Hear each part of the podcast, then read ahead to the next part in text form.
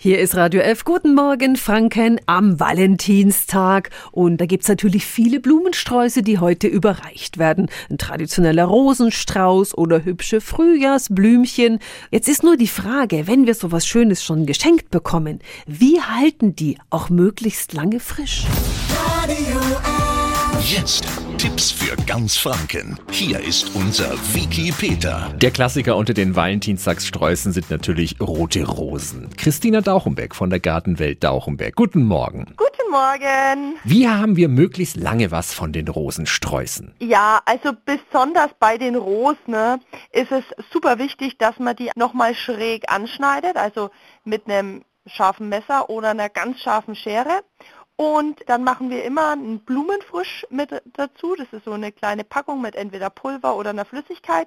Die dann bitte mit ins Wasser geben und ganz wichtig, Rosen lieben lauwarmes Wasser. Und allgemein bei Blumen? Frühlingssträuße, was typischerweise meistens Tulpen sind, mögen wenig Wasser und kaltes Wasser. Wer etwas Neues probieren mag, welche Blumen sind denn in diesem Jahr im Trend? Tulpe, Frische, die braucht man jetzt einfach. Und pastellige Töne sind ganz im Kommen, also alles, was so ein bisschen verwaschen ist und sich einfach mal trauen, was zu kombinieren. Auch einfach mal ein Limonengelb mit einem schönen Rosa und vielleicht, dass man durch ein Trockenaccessoire noch so einen kleinen Blauton mit reinkriegt. Also diese gedeckten, pastelligen Farben ist total im Kommen. Vielen Dank an die Blumenexpertin Christina Dauchenbeck. Alle Tipps finden Sie nochmal auf radiof.de.